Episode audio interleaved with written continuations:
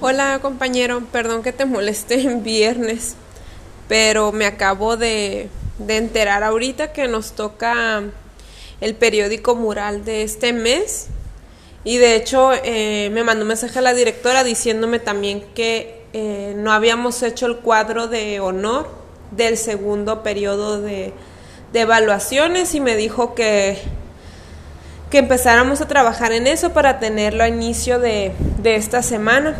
Y ya le contesté pues el mensajito que, que pues se me hace que ya está, estaría muy desfasado pues que ya, pues ya casi va a finalizar el tercer trimestre. Entonces que sería mejor trabajar en el cuadro de honor de este tercer trimestre, pero bueno, a ver qué me contesta la profe. Eh, y, y, sería eso. Entonces nos tenemos que organizar para el periódico mural y pues a ver para el cuadro de honor, pero no sé si, si del segundo o el tercer trimestre, a ver qué contesta la maestra.